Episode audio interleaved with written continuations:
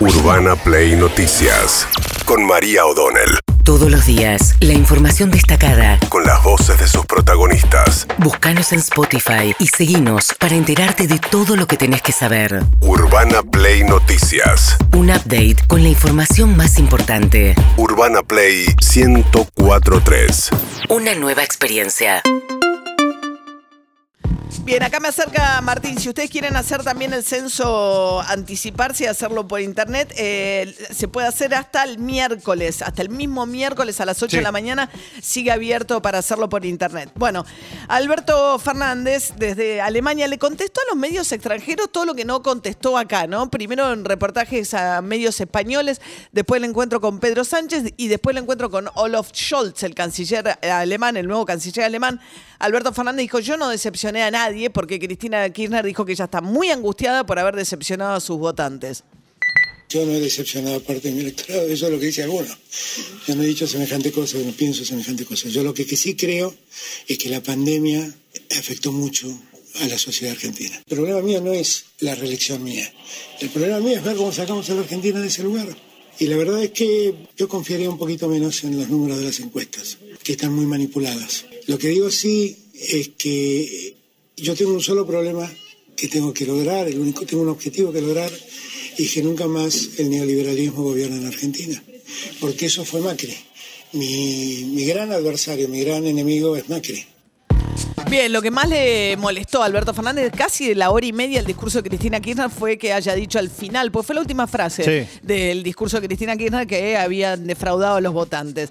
Eh, defendió allí Alberto Fernández la suba de tarifas eh, y la quita sobre todo de subsidios al, sector de mayores ingresos.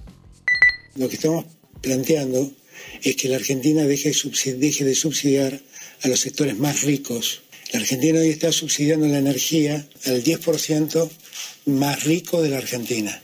Y lo que nosotros estamos planteando es que eso no es justo en términos igualitarios. Ahora, que ese 10% lo vote efectivamente a Macri, sí es posible. Son los sectores más ricos, son los que se beneficiaron con la concentración del ingreso en época de Macri. Bueno, quizás no es tan lineal, pero de todas maneras, eh, siguen las audiencias públicas para la suba de luz y gas, esta segunda tanda que, Martín Guzmán quiere que se haga efectivo a partir de junio ya que haría una suba promedio para los que no tienen tarifa social y para aquellos a los que no les vayan a quitar el subsidio, la suba totalizaría con la que ya hubo en marzo el 20% más esta segunda suba del 42%. La de luz se va a hacer una boleta promedio en 1.900 pesos en promedio. Todo esto se está discutiendo en las audiencias públicas que han sido abandonadas por los funcionarios de la Cámpora y leales a Cristina Kirchner. No van a las audiencias. Alberto Fernández ayer dijo que el que no esté de acuerdo que se va a tener que ir, eh, que obstruya, lo, se va a tener que ir, pero él no los echa, está esperando que se vayan solos. Es una cosa bastante rara. Eh, ¿Qué más dijo Alberto Fernández? Habló acerca de las sanciones a Rusia. Lo dijo al lado de eh, Scholz, ¿no? el canciller alemán. Alemania es el país más perjudicado de alguna manera en Europa por la presión que sintió y a la que finalmente termina accediendo de cortar su lazo de dependencia del gas ruso. No lo hizo en lo inmediato porque no puede, porque depende enormemente del gas que le manda todos los días Putin a Alemania, pero eh, se comprometieron bajo la presión norteamericana, que dijo yo no le compro más nada a Rusia, a en un plazo de hasta el año que viene, ¿no? Ir saliendo de, la, de dejar de consumir gas ruso. ¿Qué dijo Alberto Fernández sobre las sanciones? Argentina objetivamente no tiene muchas sanciones económicas que aplicar a Rusia porque su vínculo comercial y económico es prácticamente nulo, con lo cual es muy poco lo que podemos hacer. Sí digo que las sanciones económicas aplicadas a Rusia repercuten muy negativamente en el resto del mundo y también en la Argentina. Aunque nosotros no tengamos sanciones que aplicar, la verdad es que necesitamos que, que el mundo económico se ordene Bien, necesitamos que el mundo económico se ordene. Alberto Fernández planteando, después de la pandemia vino la guerra, con la guerra suben los precios de los alimentos, importamos inflación con un piso ya muy alto. Hoy se va a conocer el número del mes de abril. Venimos de 6,7 en marzo, o sea, va a ser muy importante el número porque el gobierno quiere plantear un sendero de que vaya desacelerando un poco la inflación, ¿no? Mientras tanto, sí aceptaron anticipar la suba del salario mínimo vital y móvil, los plazos que se habían acordado, en lugar de llevarlo a 48 mil desde enero. Eso se anticipó al mes de agosto. Esto había pedido todo un sector muy ligado al kirchnerismo. Sergio Palazzo, por ejemplo, el secretario de la bancaria me parece una buena medida. Nosotros desde el Congreso habíamos impulsado un proyecto también para, para requerir eso, desde los diputados sindicales, los diputados de, de los movimientos sociales y Máximo Kirchner. Me parece una muy buena medida que el Estado Nacional adelante esta cifra porque van en línea con la inflación, con no perder con la inflación y ganarle a la inflación y además porque tenía una revisión en agosto, con lo cual lo que resta del año puede discutirse una nueva actualización de ese monto para no perder contra la inflación. Así que me parece una medida muy acertada del Gobierno Nacional. Creo que es absolutamente imprescindible que haya un salario universal. Los trabajadores son trabajadores, tengan empleo o no tengan empleo y tienen el derecho a tener un salario universal, así que vamos a acompañarlo. Bien, ese fue un reclamo de los eh, algunos de los movimientos sociales que van a estar marchando hoy, que son los movimientos sociales que no están eh, aliados con el gobierno, ¿no? Sí. Eh, la marcha, recuerden, ¿eh? 3 de la tarde frente a Plaza de Mayo, vienen columnas de todo el país, va a haber más de 100 micros.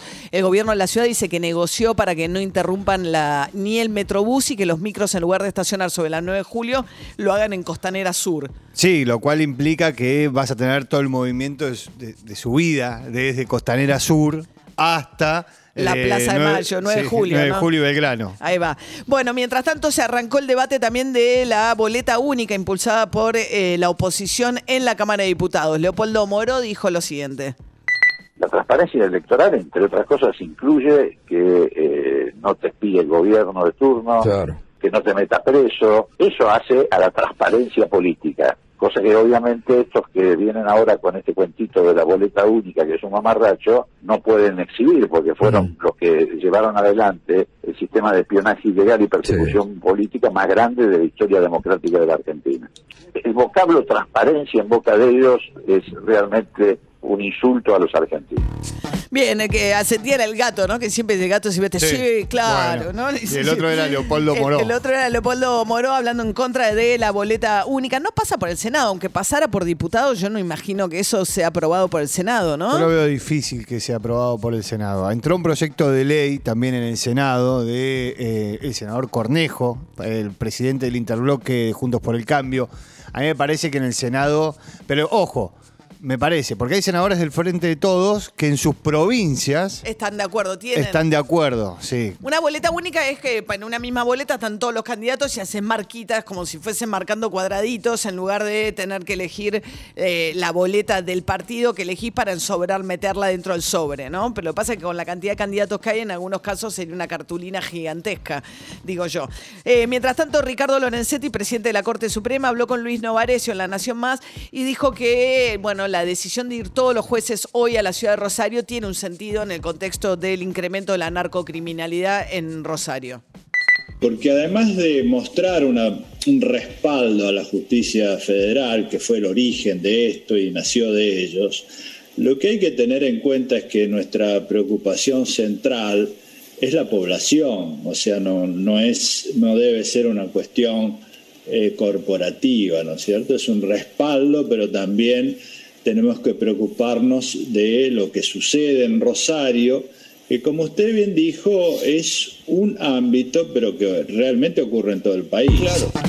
Bien, eh, habló también de la relación con el gobierno nacional, con Martín Soria, ministro de Justicia, dijo ninguna. Dice, nos vino a ver una vez, los retó además, cuando fue, y, nunca más hablamos, dijo eh, Lorenzetti sobre el vínculo con el ministro de Justicia. Mientras tanto, Fernán Quirós, el ministro de Salud porteño, hablando de la nueva ola que se viene de contagios efectivamente eh, los casos van a volver a aumentar, lo venimos comunicando hace rato, están aumentando, probablemente eh, este sea el inicio de una nueva ola de casos, pero decididamente eh, no se va a tratar de el esquema que veníamos acostumbrados, sino que la enorme mayoría de ellos van a ser leves por dos motivos esenciales. El principal motivo es el grado de vacunación en la Argentina, pero particularmente en la ciudad es altísimo. Y luego lo que se llama la inmunidad híbrida, ¿no? La combinación de estar bien vacunado y haber tenido la enfermedad en algún momento da una protección para la enfermedad grave muy, muy alta, pero no protege del todo para la enfermedad leve, con lo cual esperamos aumento de casos, esperamos que estos aumentos de casos no sean importantes. Bien, eso decía Fernán Quiros. Mientras tanto, Cintia es una de las pasajeras de estos dos micros que venían de Mar del Plata a Avellaneda, la calle Avellaneda, en realidad en el barrio Flores, de compra, un tour de compras que organizan desde Mar del Plata. Eran dos micros que fueron baleados con 88 tiros. Le tiraron 44 tiros a cada uno de estos micros en plena autovía 2. Cintia, una pasajera, dijo esto un tour de compras que sale todas las semanas, yo voy cada 15 días más o menos, somos, viajamos siempre eh, es una chica que se dedica a esto, la que organiza los tours de compra, que es una agencia de viajes con todas las cosas en regla. El micro de adelante frena y arrancó enseguida. Y a los 10 minutos más o menos siento, sentimos pa, pa, pa, pa atrás pensando que era el aire acondicionado o algo de eso que, que, que, estaba fallando.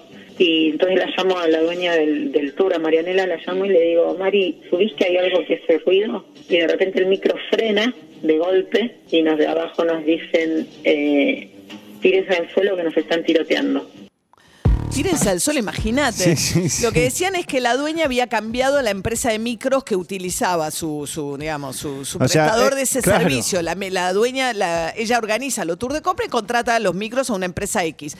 Lo que dicen es que como cambió la empresa, eh, esto sería resultado de esa decisión. ¿Cómo se le ocurre, no? ¿Cómo se le ocurre? Pero yo no creo que nadie vuelva a contratar la vieja empresa porque te tiran 88 tiros. Con más razón ahora. Urbana Play. Noticias.